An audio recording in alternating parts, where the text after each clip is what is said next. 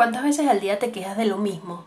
Te repites frases como es que estoy cansado, es que soy lento, es que él o ella no cambia, es que no me sale bien, es que no tengo tiempo, es que eso es mucho, es que no soy bueno, es que, es que, y es que hoy te digo stop a la queja. Cada vez que te quedas parado en la queja, te estás limitando las oportunidades. ¿Sabías que de todo lo que te quejas diariamente se está convirtiendo en una excusa para tu vida? La queja nos paraliza y nos deja mirando el problema. Me quedo centrado en mí mismo como una víctima. Me quejo sin buscar que nada cambie. Entro como en especie de una protesta por algo que está sucediendo. No me gusta, pero entonces tampoco hago nada para cambiarlo. ¿Hasta cuándo vas a quejarte?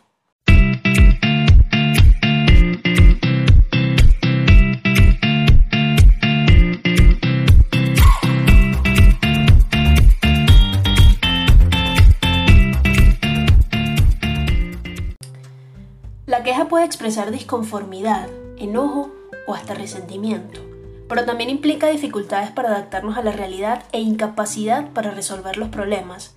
Una queja que no se expresa puede desencadenar enojo y juicios negativos, cerrarnos posibilidades de cambio y complicar el vínculo con otras personas.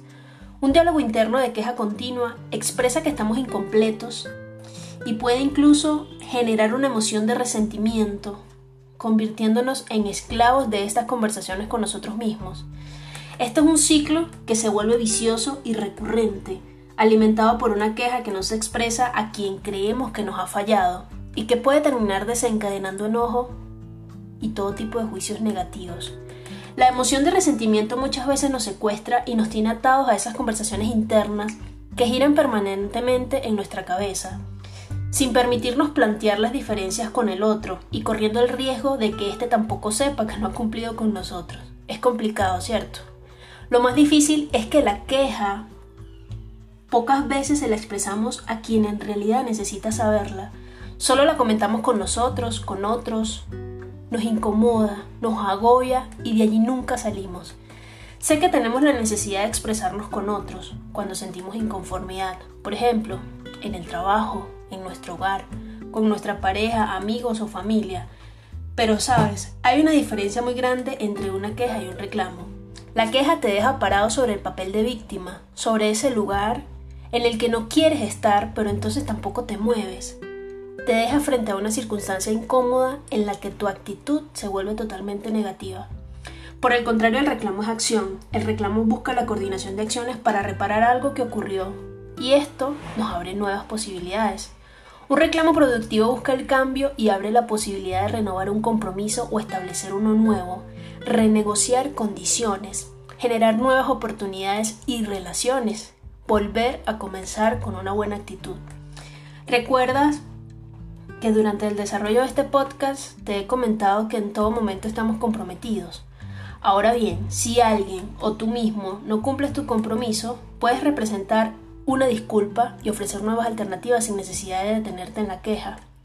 Cada vez que pronuncies es que, te invito a analizar y hacerte consciente del resultado que te deja. Todos los esques que te dices significan lo mismo. No he hecho todo lo que quería para mejorar porque no he puesto suficiente empeño o voluntad para lograrlo. Suena duro, ¿cierto? Ninguna queja ha solucionado jamás ningún problema cada vez que tengas un problema te invito a ser diferente, a ser la solución.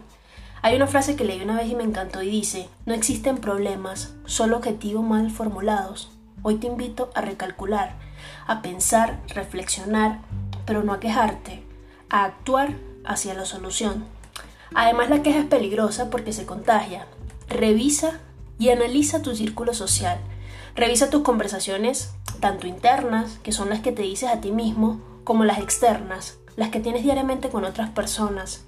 No aceptes quejas, córtalas de raíz y enfócate en crear soluciones que dependan netamente de ti. Lo que no dependa de ti, suéltalo y deja de quejarte. Deja de caminar sobre tus excusas. Si has fallado, si no has hecho todo lo que querías de ti, si no has cumplido tu compromiso, ya está ya pasó, ya lo hiciste y te dejo un resultado. Ahora, ¿Qué quieres hacer diferente? No culpes a nadie por tus resultados, no busques razones, deja de pronunciar el esque para justificarte. Vuélvete responsable de tus acciones y conéctate con el resultado que quieres obtener. Y si necesitas ayuda, no dudes en comunicarte conmigo. En la descripción de este podcast tienes todas las coordenadas para encontrarme y comenzar hoy a derrumbar todos los obstáculos de avance y crecimiento que tienes en tu vida. Quien te habló María Eugenia Sosa, coach ontológico y mentor de líderes y emprendedores. Te pregunto, ¿de qué te quejas exactamente? ¿Te atreves a desafiar tus excusas? ¿Cuándo vas a comenzar? Honestamente, ¿para qué te estás quejando? ¿Para buscar la solución o para seguir cómodo desde donde estás? Sea cual sea tu respuesta, te invito a ir por más.